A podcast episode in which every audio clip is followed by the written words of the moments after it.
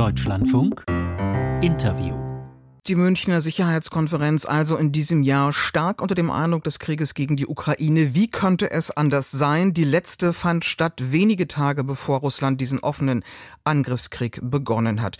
Ein regelmäßiger Teilnehmer der Konferenz war und ist der CDU-Außenpolitiker Norbert Röttgen. Mit ihm konnte ich vor einer knappen Stunde sprechen und habe ihn zunächst mal nach seinen Erwartungen gefragt.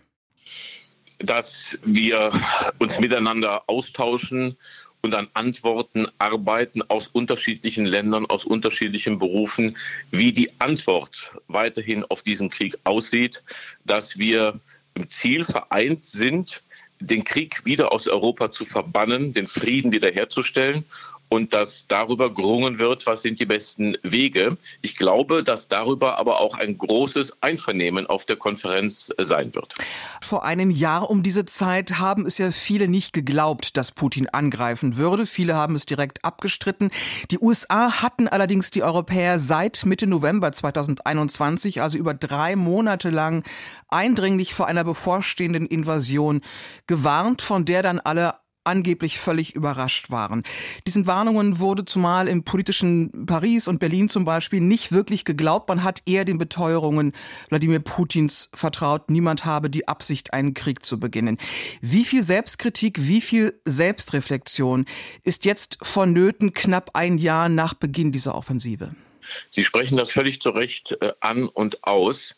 Ähm, das war hier das große Thema vor einem Jahr bei der Münchner Sicherheitskonferenz. Und Sie haben recht, auch dort und auch Wochen vorher haben die Amerikaner nicht Analysen vorgetragen, sondern sie haben mehr als Analyse, sie haben Wissen vorgetragen und es wurde verdrängt. Verdrängung, Beschönigung, Illusion, es sich zurechtreden, weil es bequem ist, der harten Realität ausweichen, das war wirklich das Zeichen äh, vor allen Dingen auch deutscher, aber auch zum Teil europäischer Russlandpolitik über Jahre hinweg. Und was ich jetzt feststelle, ist, dass wir versuchen, auf den Krieg jetzt eine Antwort zu geben, eine passende. Ich finde oft verspätet, mit mangelnder Entschlossenheit, aber Aufarbeitung, warum man die Wirklichkeit ignoriert hat und weggedrängt hat, obwohl sie so offensichtlich war. Das findet nicht statt und ich fürchte auch nicht auf dieser Konferenz. Wer müsste denn aufarbeiten? Welche Konsequenz müsste da jetzt gezogen werden? Das ist eigentlich schon die Begründung, diese Frage, warum es nicht stattfindet. Es müssten die Akteure natürlich selber das tun, die, die gehandelt haben, die in politischer Verantwortung waren und noch sind quer über die Parteien in Deutschland, übrigens auch der politische Journalismus, müsste sich fragen, warum ist er seiner Kontrollfunktion nicht gerecht geworden? Also die Beteiligten müssten Selbstkritik üben und das findet nicht statt.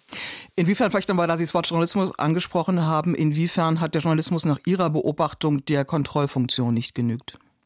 weil wir ja eben festgestellt haben, es war nicht nur in den Wochen und Monaten sehr deutlich, was Putin vorhatte. Über Jahre hinweg war doch die Aggression Putins, der aggressive Charakter seiner Außenpolitik unübersehbar. Wir alle wissen jetzt, was Mariupol heißt.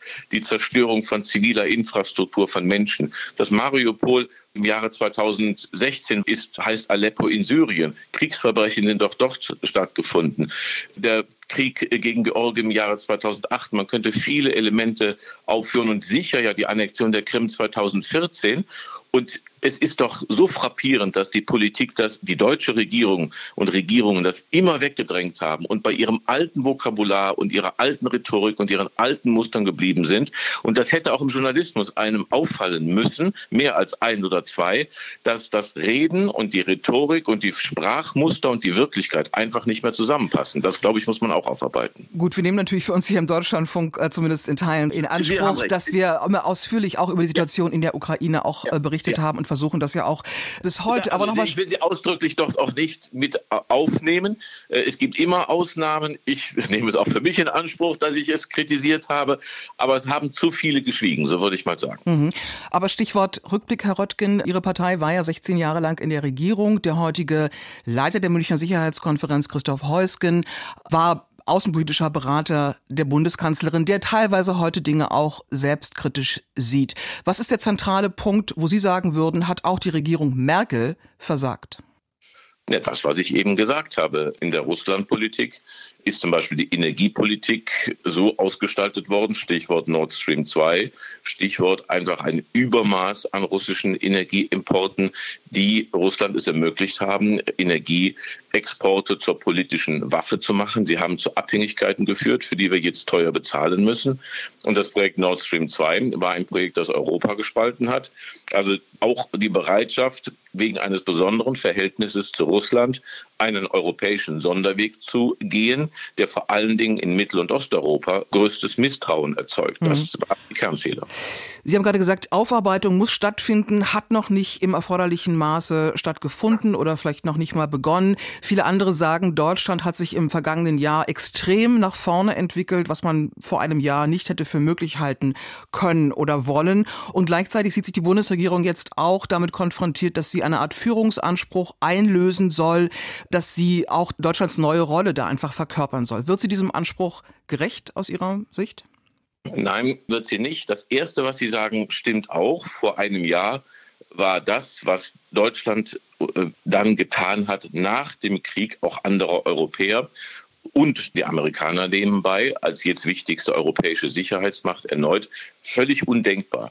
Völlig undenkbar. Und darum hat sich unsere Gesellschaft, unsere Haltung, unsere Mentalität und auch unsere Politik vollkommen verändert. Das ist absolut zu sehen und das ist sehr positiv.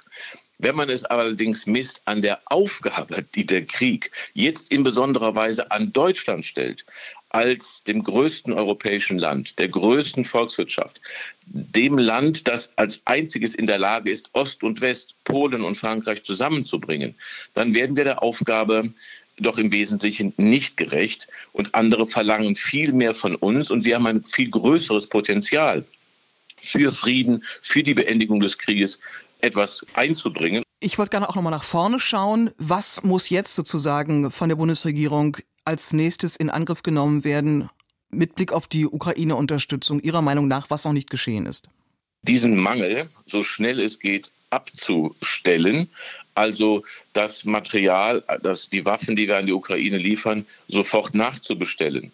Nun die europäische Kooperation zu intensivieren, den Willen deutlich zu machen, wir wollen ein europäisches Format erzeugen, formen, initiieren als Deutschland, das in der Verteidigung der Ukraine einen wesentlichen Unterschied macht.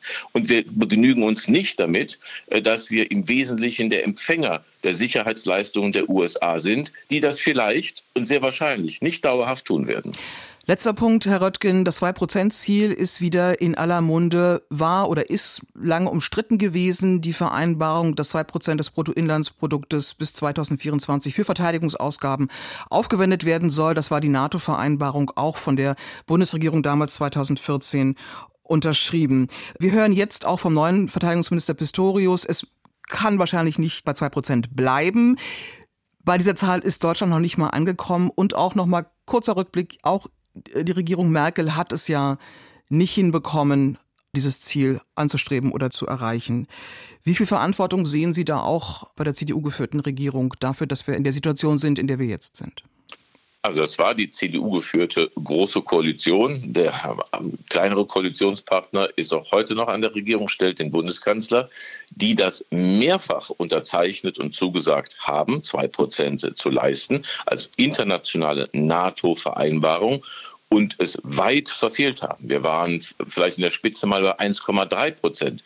Wir sind aber jetzt bei 1,5 Prozent im Jahre 2023 und vor ungefähr einem Jahr, am 27. Februar des letzten Jahres, hat der Bundeskanzler erklärt, ab jetzt werden 2 Prozent eingehalten. Wir sind im Jahr 23 immer noch weit davon entfernt und auch in der Finanzplanung sind wir weit davon entfernt. Dieses Auseinanderklaffen von Ansage, Zusage und Politik und Verwirklichung, das ist eben etwas, was total falsch ist und für so große Enttäuschung immer wieder sorgt. Und diese Kurskorrektur, die hat noch nicht stattgefunden, leider.